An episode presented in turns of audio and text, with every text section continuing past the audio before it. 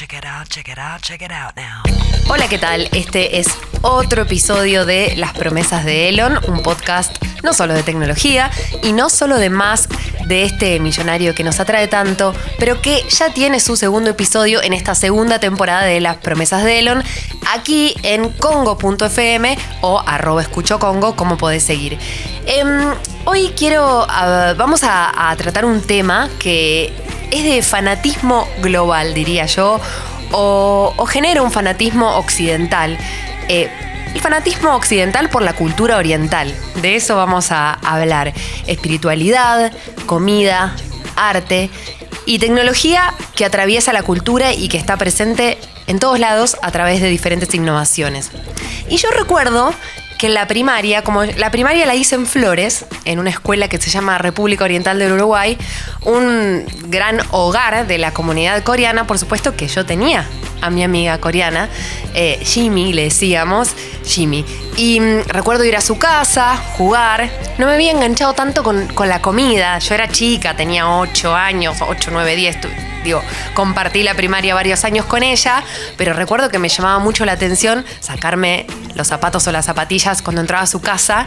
Y también me llamaba mucho la atención, porque recién, antes de venir para acá, a la mañana ordené un poco mi casa porque cuando mi casa está desordenada, mi cabeza es un caos, entonces la estaba ordenando y recordé la casa de Jimmy, que siempre estaba ordenada. Había como, como mucho orden en su casa. Bueno, tal vez, no sé si, toda- si eso representa a toda la comunidad coreana. Eh, en un rato seguramente me lo van a decir. Eh, y, también pienso que tengo una visión bastante occidental hoy de Corea porque eh, siendo periodista de tecnología y misceláneas, trato mucho con empresas que oriundas de Corea del Sur. Este episodio va a ser de Corea del Sur. Tal vez la próxima temporada hagamos uno de Corea del Norte que tal vez sea un poco más oscuro si quieren. Eh, y conozco diferentes empresas de tecnología con las que viajo muchas veces, a las que concurro eventos, pero es una visión muy occidentalizada. No, no puedo en- entender su cultura. No conozco Corea, no conozco Seúl y no conozco el país, sin embargo me atrae mucho. Estoy enganchada con el K-Pop, no lo puedo creer. Y de eso vamos a hablar en este episodio. De K-Pop, de BTS, esta banda que es furor, de K-Beauty, de esports, de 5G, de cine, de comida, de arte y básicamente del crecimiento de la cultura coreana en la Argentina en los últimos cinco años.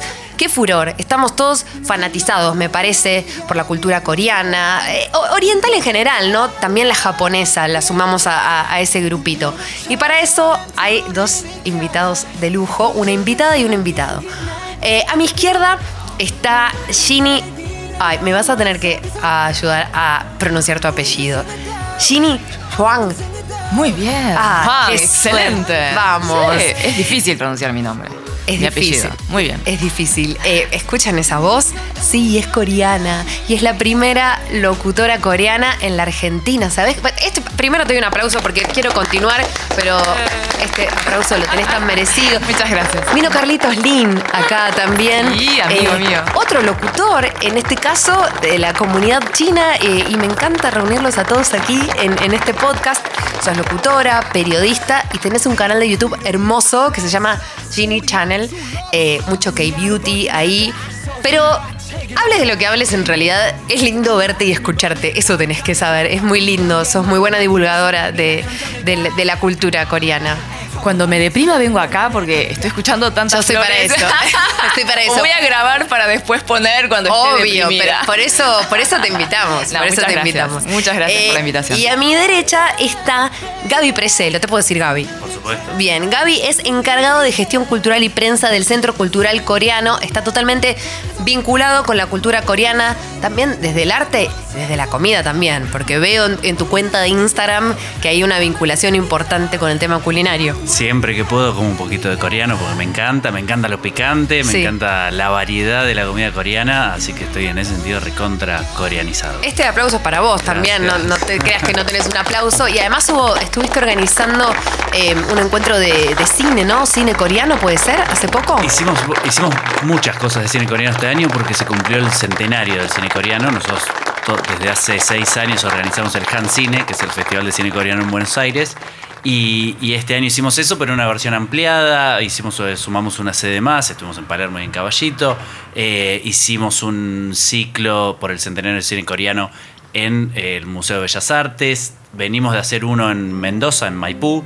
Eh, tuvimos charlas, simposios, hicimos de todo eh, referido al cine porque a nosotros nos encanta. El cine coreano es muy bueno y a la gente le gusta mucho. Muy bueno. ¿Y cómo es el cine coreano? Bueno, a ver, el cine coreano para mí es, es una síntesis fantástica porque tiene lo mejor de cada mundo. Si sos una persona que, que un cinéfilo que le gusta mucho el cine coreano de autor, vas a encontrar eh, directores con, con un sello autoral que son reconocidos en todos los festivales. Hong Sang-soo, Lee Shandong, Kim Ki-duk. eh, pero también tiene un cine de género genial, comedias románticas, eh, cine de acción, de ciencia ficción. eh, una película que fue furor hace un par de años, Invasión Zombie. Hermoso. Así que tenés de- y, y películas que, que podés ver sin, si- con un lenguaje global y algo que no, que no es extraño, que, que- que le saca un poco lo coreano. Eso, eso es uno de los trabajos que nosotros intentamos hacer, sacarle un poco lo coreano a- al cine coreano, pero, pero en el buen sentido, que la gente naturalice mucho más ver películas coreanas, no como algo extraño y que sucede una vez cada tanto. Eh, uno cuando ve una película de Hollywood no dice fui a ver una película de Estados Unidos, fui al cine. Bien. Eh, eso intentamos hacer eh, acercando toda esta gran producción y el cine mainstream también de, de Corea, que es fantástico y, y que hoy también tiene una película que es furor, que es Parasite, que viene de ganar el, el Festival de Cannes y está nominada en los Globos de Oro y en, el- en los Oscars. Sí. Así que, En se- Estados Unidos están a full con esa película. ¿eh? en, en todo el mundo porque es una de las mejores, sin duda, del, del año, pero también de, la década, una de las mejores películas, eh, que se estrenó acá en el Festival de Cine de Mar del Plata y que va a tener su estreno eh, comercial en Argentina los primeros días de febrero. Creo que el Bueno, 6 de cuando yo tenga ganas de ver cine coreano, también voy a escuchar este podcast porque me gusta. También hace una linda divulgación del cine coreano. Voy a. Vamos a armar a- una lista entonces para Sí. que pueda dar recomendados. Al final me, me tiras al- algunos títulos. Pero acabas y- de dar un anuncio muy importante, Gaby, porque a mí me están preguntando cuándo se va a estrenar la película en la Argentina, así que bueno. febrero. En febrero seguro los primeros días. Creo que el Genial. 6, pero a confirmar. ¿Se sabe en las Ahí salas? el dato. Yo creo que va a salir en un montón de salas porque hay un hype sobre la película impresionante. Bien, guarda el dato. guarda el dato para las redes. Eh, lo escuchamos a Gaby. Gaby, ¿naciste en Argentina? Sí, nací en Argentina. Bueno, pero en el caso de Ginny, ¿naciste en Seúl? Sí. ¿Y, y cuándo es que venís a la Argentina? Ah, vengo eh, con mis padres. Eh, es muy curioso porque mm, Corea está en el extremo opuesto de, eh, Argentina. Es decir, eh, si de Corea querían encontrar irse o querían encontrar un país lo más lejano posible, era Argentina. ¿no? Sí. Si empezás a cavar un pocito acá, terminás Sí. en Seúl. Así que eh, sí fue la historia, la decisión, un poco la valentía de mis padres de emprender una nueva vida eh, en el lejano oeste, de verdad, para Sí, ellos. sí. Y no tenían, claro, idea en ese momento, porque no, no había internet, o sea, no había tanta información. Pero sí, fue una aventura bastante eh, intrépida. ¿Y cuántos que- años tenías cuando llegaste acá? Y más o menos 10 años. Eras chica Sí. y, y, bueno, tenías que aprender español. Exacto. ¿Cómo fue ese camino? Y, y si te resultó difícil, la pregunta es. Em, por supuesto que eh, era una cultura totalmente diferente, no, no sabía ni decir hola ¿no? cuando llegué a, a Argentina. Me acuerdo un episodio en el avión que, eh, claro, venía y de pronto creo que mis padres se habían bajado porque estaban aseando el avión y yo me quedé dormida, me quedé sola. Se ve que en ese momento dejaban a los chicos solos en el avión. Me desperté y claro, era Aerolíneas Argentinas, me parece, ¿no? Y porque las azafatas me empezaron a hablar en español y yo no entendía nada y empecé a llorar, a llorar, a llorar. eh, y no entendía nada, ¿no? Ahí fue la primera como desesperación porque no entendía lo que me estaban diciendo y yo estaba buscando a mis papás, era chica. Así que sí, eh, era realmente eh, venir a un mundo desconocido. eh, costó en un principio, como todo inmigrante, creo que igual eh, la peor parte se llevan los grandes, ¿no? Porque tienen que empezar una nueva vida de cero y en caso de mis padres eh, realmente no les fue fácil. a- fueron estafados, por ejemplo, ¿no? En su momento y, y realmente tuvieron que, que empezar de cero, literal, ¿no? Entonces, ¿En qué eh, barrio vivían al eh, principio? cuando llegamos, eh, Caballito creo que nos Bueno, yo siempre viví por ahí también. Temporalmente, después nos fuimos a Morón, Castelar. Eh, así que en realidad es, no, no es una historia particular de mi familia, sino es una historia típica, diría, de, de- de inmigrantes que, por supuesto, al no conocer el idioma, al no conocer la cultura, tienen que enfrentarse a diferentes desafíos. Pero como chica, em, la verdad que sentí la hospitalidad de los argentinos. Yo me acuerdo que en el colegio em, no hacía nada salvo matemáticas. ¿A qué escuela fuiste? Ay, ni me acuerdo. ok. Porque cambié varias veces, pero Ah, eh, de la que me acuerdo es Sí. escuela Cangallo Schule, se llama, es una escuela Sí, claro, alemana. sí. Eh, pero antes también iba a otro colegio que estaba en Morón Castelar, Claro. era una escuela pública, pero la cuestión es que, claro, no entendía eh, absolutamente nada de lo que me decían los eh, maestros y es por eso que ni me acuerdo el, el nombre de la escuela. Sí. Y mis compañeras ayudándome, ¿no? En lengua, en las tareas. eh, las profesoras también, muy comprensivas de mi situación. Así que eh, desde mi parte como, como nena eh, sentí ese apoyo ¿no? de la gente. Seguramente los grandes tienen Sí. otras visiones. Sí, ¿no? pero aparte no podías decir ni hola y te convertiste en locutora entrando al ISER, que no es fácil entrar al ISER, ¿no? Eso fue muy desopilante porque Sí. precisamente como fruto del desconocimiento que uno tiene de, de la sociedad ¿no? y de la cultura, ni siquiera sabía cómo qué era ISER. Un día alguien me dijo, porque en ese momento hacía poco que, que habíamos llegado, o sea, unos años nada más, eh, por lo tanto ni siquiera eh, manejaba muy bien el idioma, la verdad. eh, probablemente tenía mucha tonada, ¿no? Mucho arrastre coreano y mis padres estaban en otra, literalmente. Eh, y alguien me dijo, mira, eh, tenés una linda voz, así que ¿qué tal si vas a probar a este lugar? Probablemente habrá sido algún eh, amigo conocido de mis padres o, o mío que me habrá pasado la dirección. En ese momento no había página de internet para buscar información. Entonces, claro, yo súper ingenua voy como, eh, como quien va a inscribirse en un instituto, ¿no? Para aprender locución. Y veo así como dos cuadras de eh, chicos bonitos, ¿eh? chicas lindísimas, profesionales, o sea, como muy producidas, que estaban haciendo la fila para inscribirse. Claro, yo me fui con la colita así de, después del colegio, eh, con Claro, ¿qué el jogging, zapatillas. Era la voz. Claro, yo me fui a escribir nada más. Y claro, las chicas estaban, todos los chicos estaban como muy este, preparados. Algunos habían preparado siete años en un instituto, viste, para rendir en el. ISER. Me acuerdo que en esa época eran 2.500 los aplicantes y entraban solamente 60. Ajá. Entonces, claro, yo miro esa escena, me miro a mí misma y digo, ¿en qué estabas pensando? O sea, sos Sí. extranjera, no sabes bien el idioma, porque obviamente ellos son nativos, eh, eh, estaban súper producidos, hermosos, y, y a veces uno como inmigrante también se siente como un poco inseguro en ese aspecto también. Entonces casi que me doy la vuelta y digo, o sea, no, qué, qué tonta, ¿qué estaba Sí. pensando? Pero en ese momento tuve como un rayo de, de iluminación eh, y dije, ah, pero todos son nativos, ¿no? Y me imaginaba al jurado mirando esa escena, todos lindos, hablando perfecto, eh, y dije, mm, capaz que por lo menos les llame la atención Bien. eh, que aparezca alguien diferente. Eh, entonces me inscribí, me quedé, hice la fila, me inscribí. Y después me fui a rendir el examen, pero claro, yo no, no tenía ninguna preparación. Eh, No, habías, no te habías preparado como los otros. no, nada, ni de profesora. fonoaudiología, o sea, nada, improvisación. Inclusive hasta, en ese momento, hasta te tomaban coeficiente intelectual no sé para qué. Mm. Y después, cultura general, que obviamente de cultura general no tenía nada, porque eh, familia inmigrante, o sea, nosotros, eh, yo no me acuerdo tener con mis padres una charla de café en donde mis padres opinan sobre la economía. La economía era sobrevivir el día, Claro. ¿no? Entonces, eh, sí, dije, bueno, eh, lo mío era, ok, vamos a tratar de, eh, de destacarnos, de llamar la atención eh, por la diferencia. Bien. Dije, la diferencia no, no me tiene que necesariamente jugar en contra, sino puede ser a favor. ¿Y cómo fue la prueba?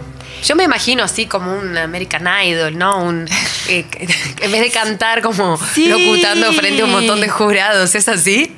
Sí, ¿hay, hay alguien del ISER? Él está estudiando, Martín Mesuti. Pero Pero está... es operador técnico y futuro locutor. Ay, mira qué bueno. Bueno, colega. Sí. Eh, felicitaciones. Seguramente ahora no es tan así, pero en esa época eh, mm, nos hacían ingresar a un estudio, cámara, y el control estaba eh, como escondido y estaban los profesores, el jurado, mirándonos Mm. desde el control. Y hablábamos, este, yo escuchaba una voz nada más. Hace esto, hace lo otro. Mm, claro. Pero eras como vos sola frente a la cámara, en oscuridad, y tenías que, ¿no? Sobrevivir ahí. Así que me acuerdo que me hicieron improvisar bastante, leer tandas publicitarias en ese momento. Em, sí, sí. Y ahora soy youtuber, ¿entendés? O sea, estás aplicando todo lo que aprendiste y más haciendo lo que te gusta en un canal de YouTube. Sí, la verdad que todo eso me sirvió. Bueno, obviamente mi experiencia, bueno, yo trabajé en Telefe Noticias eh, como periodista, como conductora. Todo eso me sirvió para esta nueva era de, de- de- de televisión digital, digamos. Eh, pero sí, yo creo que eh, lo que me enseña todo esto es que eh, uno puede ayornarse e innovarse constantemente, ¿no? Porque lo que ha pasado en- hace unos años es que eh, los que trabajábamos en televisión tradicional se sentían un poquito reacios tal vez a abordar lo que es eh, lo digital, ¿no? Sí. Eh, Y ahora no queda otra. Claro, o hasta inclusive había un pequeño desprecio de Sí. YouTube, vas a hacer YouTube. Eh, eso no es de chicos de 15 años que no tienen nada que hacer. claro. O, ¿No? Em, Pasa que esos chicos de 15 años empezaron a crecer y vienen otras generaciones que lo único que quieren hacer es, es consumir contenidos en Internet. Tal cual. Y ahora me pasa que ahora los, eh, tal vez colegas que en ese Sí. momento me miraban con cierto recelo, te preguntan, escúchame, ¿cómo se monetiza esto? Claro. se puede, a ver, ¿cómo se puede ganar plata con esto? ¿Y vos vivís de eso? ¿Vivís de tu canal de YouTube entre otras cosas? Eh, mira, em, eh, YouTube da ingresos, pero mm, eh, diría que eh, solamente YouTube no es suficiente para vivir. Bueno, pero vos podés sumarle, no sé, PNT, pautas o Claro, digamos, eh, desde ahí que- viene. Sí. Exacto, tenés que eh, saber monetizarlo. Y sos emprendedora como para poder gestionar ese tipo de, de cuestiones y encarar tu, tu propia plataforma o ecosistema, si quieres, pues también estás en Instagram y en otras redes. Sí, sí, bueno, ese es el objetivo. Creo que la ventaja que, que tengo tal vez es eh, frente a, a tal vez otros que, que recién empiezan es que como tengo un background eh, no solamente periodístico, sino soy abogada, entonces, claro, planteo las cosas tal vez de, de otra manera Claro. y con otra visión, ¿no? Muy bueno. Eh, entonces, sí, sí, intento hacerlo, aunque la verdad que el factor que te juega en contra cuando sos youtuber es el tiempo. Entiendo. Eh, hay que hacer todo, básicamente. claro, editabas todo, sí. Exacto, entonces el tiempo eh, te juega en contra. Pero de alguna manera tenés que encontrarlo, ¿no? Para. Ok. Los que somos Movistar tenemos una gran noticia. Ahora los gigas que pasás vuelven duplicados. Sí, los que somos Movistar podemos pasarnos gigas entre nosotros, pero ahora además te devuelven el doble de lo que pasaste. Los que somos Movistar tenemos más.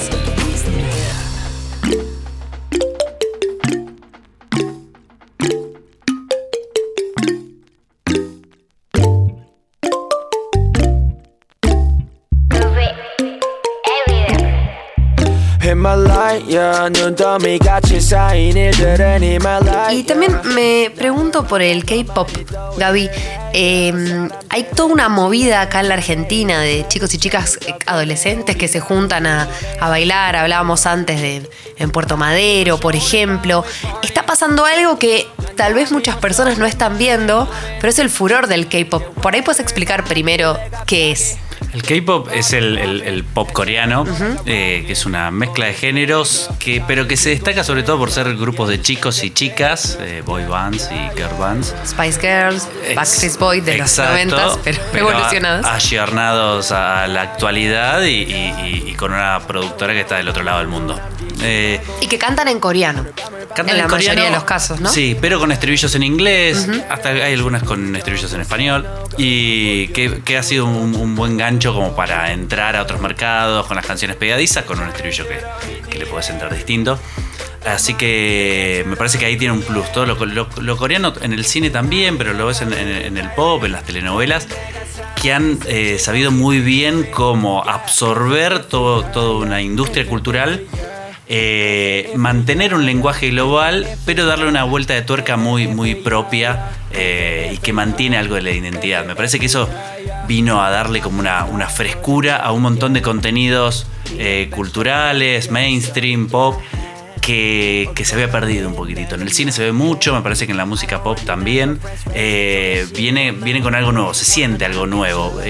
Más allá de que estén inspirados en fórmulas que ya se venían trabajando, eh, lo ves en el cine, con giros narrativos, formas de cruzar los géneros, eh, que es una película que vos decís, bueno, es una comedia romántica, pero ah, esta tiene algo distinto, eh, y algo distinto que me gusta, Sí. Eh, y algo distinto que entiendo además, que, que no es extraño, y me parece que ahí estuvo muy bien, que, que otros países que han intentado encarar y direccionar toda una industria cultural, por ahí fracasaron por eso, porque no, no han logrado un buen equilibrio entre lo, entre lo propio y lo global. Entonces, de, de cómo eh, mostrar un diferencial propio y cómo hacer llegar eso al resto del mundo. Me parece que Corea es un ejemplo en ese ¿Y qué pasa en Corea con el K-pop? Vos, por ejemplo, hace poco, Ginny, estuviste eh, acompañando a un baterista, ¿no?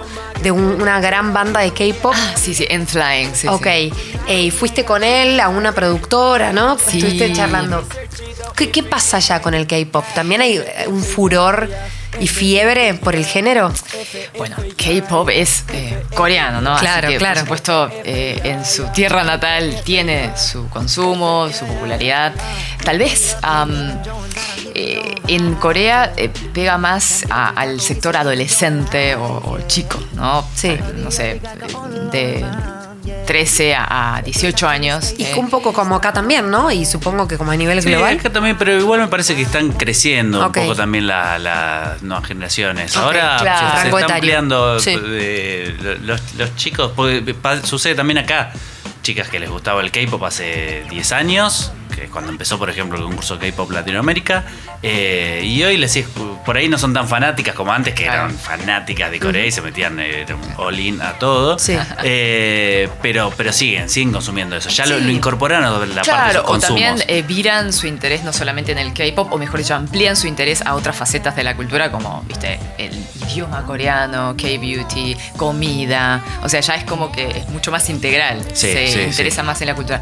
En Corea, eh, lo que está pasando con el fenómeno K-pop es que en realidad cada vez eh, disminuye la edad del, del fanatismo, digamos. Ok. Eh, eh, pero sí, o sea, el K-pop es súper fuerte. eh, o sea, todos los chicos básicamente consumen K-pop.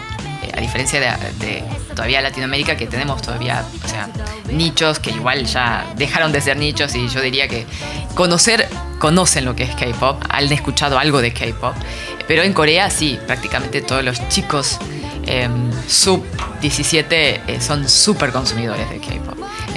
Capaz difieren en cuál es su favorito, ¿no? ¿Qué banda siguen? Pero todos siguen K-pop. Ok. Y ya que estábamos hablando de que viajaste a Corea, supongo que en varias oportunidades, ¿no? Los primeros 10 años de tu vida estuviste ahí. Eh, yo me preguntaba por la tecnología. Desde acá y más, si no conoces, ¿te imaginas que hay autos voladores? Digo, eh, te imaginas robots, te imaginas, hay tachos de basura inteligentes en donde tienen sensores, cuando se llenan pegan un aviso a un sistema, un software, entonces viene, eh, vienen a, a vaciarlos para que de vuelta puedan eh, tirar basura. Ese tipo de cosas pasa también, ¿no? Digo, Sí. tienen una, son los mejores en cuanto a redes, en telecomunicaciones, eh, que son los que hicieron la primera prueba 5G, entonces uno de verdad que imagina que, que es el futuro ir allá. Mira, hay un aparato que tenía unas ganas de traer, pero no lo puede traer. Ay, ¿cuál? A ver, Por falta ¿cuál? de espacio. Es un aparato, es un robotito que te trapea.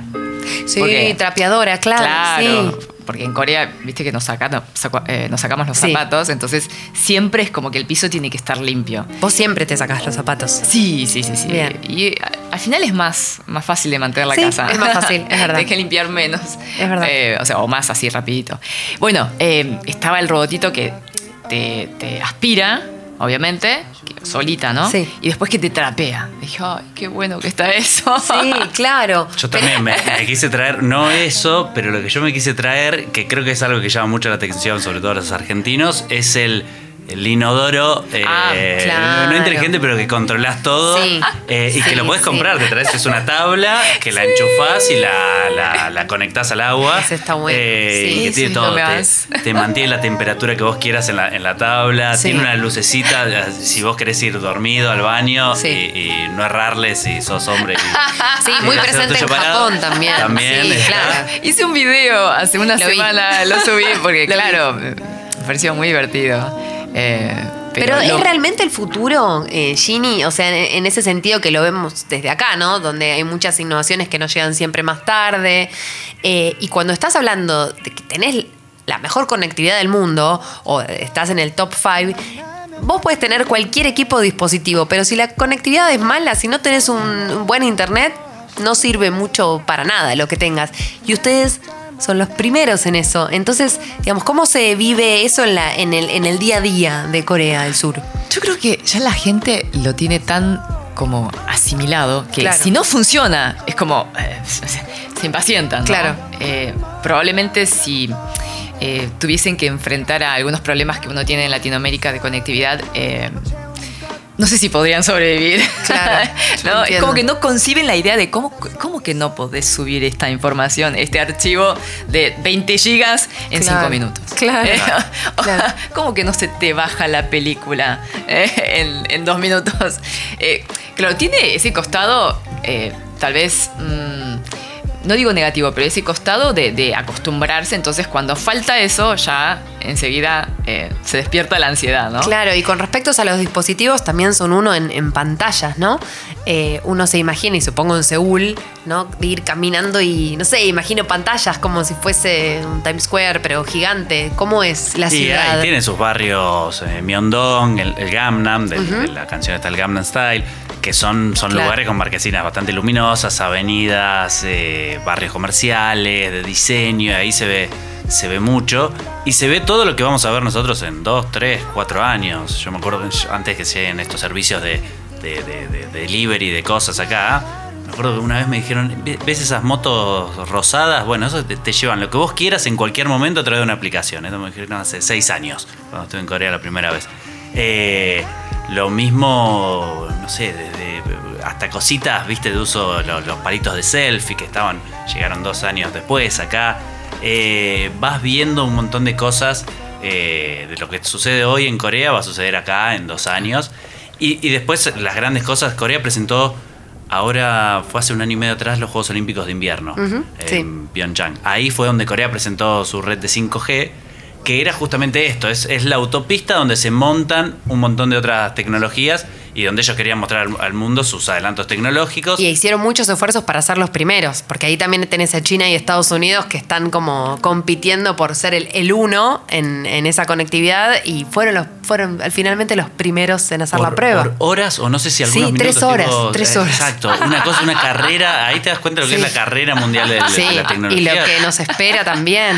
que se, se arrancan los ojos para, para eso, para llegar tres horas antes a, a la aplicación de una nueva tecnología. Sí. Y, y bueno, ahí se montó todo lo que es, bueno, realidad aumentada, realidad virtual, cómo transmitir eh, los Juegos Olímpicos, eh, nada, con sensores en, en- en los deportistas y poder ver todas las cámaras en el momento, desde cualquier lado, en la mejor calidad.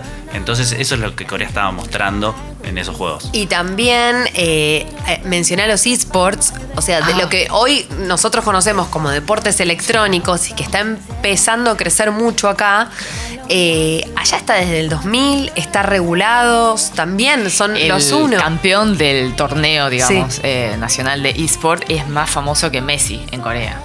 Muy loco Y eso. gana más o menos lo mismo. Claro, claro. Es una estrella. Es, pero sí, el héroe nacional. Pero allá hay, hay es- estadios donde, donde van a, a- a celebrar los campeonatos, las, Sí, sí, las sí. finales. Sí, totalmente.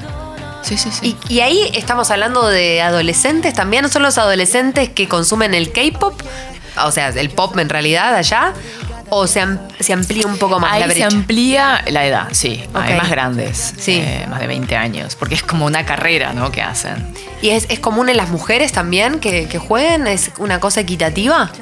Hay mujeres que juegan, pero claramente eh, sí, tiene como el, el- sector masculino tiene dominio en esa área, me parece. O, o tal vez tiene dominio en, en esports, porque es- si hablamos de gaming, en realidad está bastante equilibrado. Pero gaming es como más social, ¿no? El que jugamos muchas veces en el Claro. celular. Ahí puede Sí. ser. Y es que también las chicas tienen otras cosas en que entretenerse en Corea, como por ejemplo el K-Beauty. Eso de eso, mira, me das tantas pie. cosas. Me das, una vez, una vez, Ginny, en, en un avión, eh, yo digo que puedo distinguir eh, una chica, por ejemplo, de coreana, china y japonesa. Viste que a veces el occidental los engloba a todos. Yo puedo distinguir. Y estaba sentada en el avión al lado de una coreana. Estuvo 10 minutos poniéndose crema, pero con un nivel de masajes que yo dije, ahora entiendo todo. Por eso siempre lucen jóvenes. Ustedes saben, tienen las mejores cremas, ¿sí? Eh, y, y podés hacer, es infinito lo- los tips de beauty que podés hacer en, en tu canal, Ginny Sí, Channel. Totalmente. Eh, Corea es muy innovadora en K-Beauty. O sea, los productos que eh, salen en, en Corea muchas veces repercuten en las marcas internacionales, ¿no? Estados Unidos, Europa, eh, que copian, ¿no? Esos, esos, esos productos. ¿Y qué tiene que- de, de- de tecnología el- los productos que usan? Ahora lo que está muy de moda es eh, que los productos no solamente sean buenos, sino que sean hipoalergénicos, sean de, eh, eh, digamos, productos o esencias naturales, ¿no? Que no hayan tenido ningún tipo de, de, por ejemplo, pruebas en animales. Hay mucho- muchos productos que son veganos también, eh, que sean eco-friendly, ¿no? Eh, y que ayude al- a la usuaria a también enfrentarse a, algunos desafíos que existen en Corea, como la polución de aire. Claro. Eh, hay cremas que generan una barrera protectora en la piel. ¿no? De, de esos polvitos. O sea, son productos que, para que funcionen en Corea ahora, tienen que ser buenos, baratos, te tiene que llevar poco tiempo, tienen que ser eco-friendly, ¿no? O sea, Mucho, eh, sí. cada vez son más los eh, requerimientos que la usuaria, que es muy exigente la coreana, pide. ¿no? Sí. Entonces, em, Y que tienen buena mano también para pasarse esas cremas. No solo la crema, sino la dedicación para mí. Que son, Sí. muchos, son muchos pasos, además. Son sea, muchos pasos, pero si la rutina, em, el mito ese de, ah, se pasan dos horas frente al espejo en las coreanas puede ser que sea verdad. Y bueno, y son tan bellas. Porque es eso, hay algo que es como que no, no, no tienen edad. Vos la- para mí no tenés edad. Y los hombres también. Sí, usan tal cual. mucho, Sí. Los hombres coreanos. Sí, justo hice una entrevista a, bueno, a unos estudiantes coreanos y me decían eso, que cada vez más chicos también se delinean los ojos, se ponen cejas, ¿no? Y me decía algo curioso, mira que... ¿Con qué soltura decía? Lo que pasa es que, claro, con la ceja, cuando te, pisa- te pintas la ceja, eh, sos más lindo. Oh, Claro, pero, pero eh, vos imaginate, o sea, la, como la, en qué, de qué parte, ¿no? O sea, la concepción de que si me pinto las cejas, luzco más lindo. Sí. Eh, es una concepción muy arraigada en la sociedad. Sí, ¿no? sí, claro. Eh, pero sí, algo que no usan los hombres es el desodorante. Claro. Y ahí- sí, como en otras partes del Entonces mundo. le pregunto a este estudiante, ¿pero por qué te parece que no usan desodorante? Porque perfume utilizan. Sí. Claro, y él dice, ah, y probablemente porque mm, si bien transpiran, claro, por alguna cuestión genética, los coreanos no expiden eh, tal vez tantos... ah, eh, tantos aromas Ok. fuertes. Bueno, por la alimentación, ¿no? Puede ser, ¿no? Pero es Sí. muy curioso. Es curioso. Eh, sí, claro. cómo eh, el, tal vez el muchacho no sale a la calle sin crema protectora contra el sol, pero no se pone desodorante. Claro, Porque claro. fíjate la diferencia, ¿no? De culturas. ¿Y cómo es la personalidad si pudiéramos, eh, vamos a generalizar un poco, ¿no? Pero acá tuvimos, por ejemplo, un capítulo sobre Japón y hablábamos que eh, por ahí la- la cultura japonesa, los ciudadanos son un poco tímidos eh, y bueno, y hay bastante soledad y, y- y gente sola. ¿Y cómo, es la, cómo son los coreanos y coreanas? Y Gaby, que vos que estás ahí al lado. Yo trabajo todo el tiempo. A, mí me parece que son un, un- un poco más histriónicos y un poco más abiertos que, por ejemplo, los japoneses, que, mí me da la impresión que hay como una distancia un poco más difícil de romper. Pero Eh, pensá cuando uno, cuando has viajado a, a Corea Sí, y vos sí. también, Ginny, o- digo, una cosa es, es que, que estén aquí y otra cosa es viajar. Y viste cuando uno camina en otra ciudad que, que no es la tuya, que empezás como a oler y a, y a- y a percibir eh, las, las idiosincrasias. Sí, ¿Qué- sí, sí, sí, tal cual. ¿Qué Pero aún así me parece que hay como, como otro tipo de acercamiento, es un po- poquito más amistoso. Eh, en, en ambos lugares, en ambos países, la gente es súper gentil, eh, te- eh, genera cualquier tipo de, de ayuda o pregunta que uno tenga, te van a intentar ayudar aunque, aunque no entiendan qué les estás diciendo. Eh, tienen mucho eso. Bueno, los mayores de 40 por ahí les cuesta un poquito más hablar en inglés. Pero yo me he cruzado con gente, necesitaba alguna indicación y si ellos no te pueden contestar, empiezan a frenar gente para ayudarte eh, en los dos países, tanto en Corea como, como en Japón. Eh, pero sí eh, he notado que conversan un poquito más en los comercios, en otros que por ahí en Japón no tanto. Me parece que Corea sí es un poquito más, viste, corporal, más emocional. Bueno, en Corea decimos que los coreanos somos los latinos asiáticos. ok. Porque compartimos la parte pasional. Tiene sentido. Sí. Sí. Capaz que mm, en Sí. otras culturas asiáticas eh, no son tan expresivos. Sí. Eh, los coreanos es cierto también, no, no es que nos andamos besuqueando o abrazando, en esa parte no, pero en la parte de expresión de emociones o sentimientos, eh, ahí o, o inclusive el enojo, ¿no? Sí. Bueno, fíjate. Lloran y gritan como si fueran Claro. Es claro, impresionante. es- Exacto. Vos ves los dramas coreanos. Sí, Nosotros sí. denominamos a las novelas dramas. Es un llanto. Total, ¿no? sí. Eh, Es verdad, es verdad. Se gritan en Muerte. la familia y esto. Sí. No, hay de, de todo. Me parece que. Y son el país de las citas a ciegas. Hay más de 2.000 empresas de citas a ciegas y estamos como en un momento histórico del dating, de las aplicaciones y todas estas cuestiones. Eh, ¿Es verdad eso, Chili? Sí. o sea, de hecho, antes de que existieran las aplicaciones, existían eh, las formas barriales, ¿no? Que nosotros le llamamos sogeting. Soge es cuando uno presenta a alguien, ¿no? Entonces, soge. Soge. Sí, entonces era cuando la típica, ¿no? El amigo eh, presenta, o sea, hace la conexión, la pata, Sí. ¿no? Em, y eso había bastante. Bueno, mira, él te espera en tal lugar, en ese bar, a qué hora, y se encontraban Sí. los amigos, ¿no? Em, así que sí, el tema es que el sogeting eh, muchas veces tiene una finalidad bastante seria. Es decir, mm, eh, hay muchas Claro. personas que eh, están de acuerdo a conocer a, a personas, em, pero con el fin de realmente entablar una relación. Bien, bien. Digámoslo bien. No es como. Tinder, que vos que estás escuchando sabes que lo estás usando para otras cosas. No, tiene una finalidad Hay de mucha gente que se casa. Claro. ¿no? a través de esos sogetings. Sí, bien. Eh, que de hecho, bueno, mis padres inclusive, eh, no es que se cruzaron ellos, se conocían, sino fue a través de la presentación de otros, muchas veces mayores, ¿no? O a veces los padres mismos. Eh, eso no sucede tanto ahora, pero antes sí, era muy común que los padres un poco eh, hacían de puente entre sus hijos, ¿no? Para que se conozcan. ¿no? Y, y eso era con el fin de que realmente puedan conocerse, puedan ponerse de novios y casarse. Claro. Bueno, Martín Mesuti, adivina si quiero seguir charlando con ellos mucho tiempo más. Bueno, pero tendría que ser en otro episodio, porque ya estamos casi en el final de las promesas de Elon. Eh, quiero que me recomiendes películas, Gaby.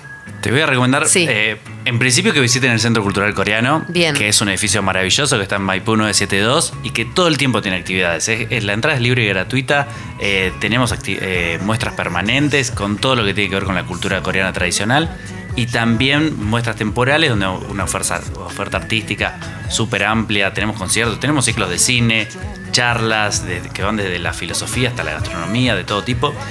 Y, y películas hay muchas. Yo, bueno, suelo recomendar, hay, hay algunos directores en principio, eh, que son Park Chan-wook, una película muy conocida, que es All Boy, la trilogía de la venganza, bueno, un poco sangrientas esas. bien, está bien. Bong Joon-ho, que es el que hizo ahora Parasite, esta es su, su película, gran película nominada, pero todas sus películas son buenas.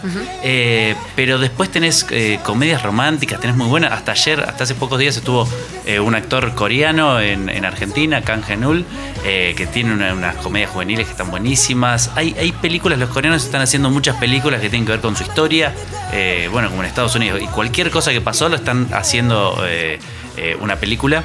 Bien. Eh, tiene una película, a mí me parece que está, eh, está buenísima como película y además uno aprende mucho de Corea y tiene que ver ahora con, con algo que va a suceder el año que viene, en, en 2020.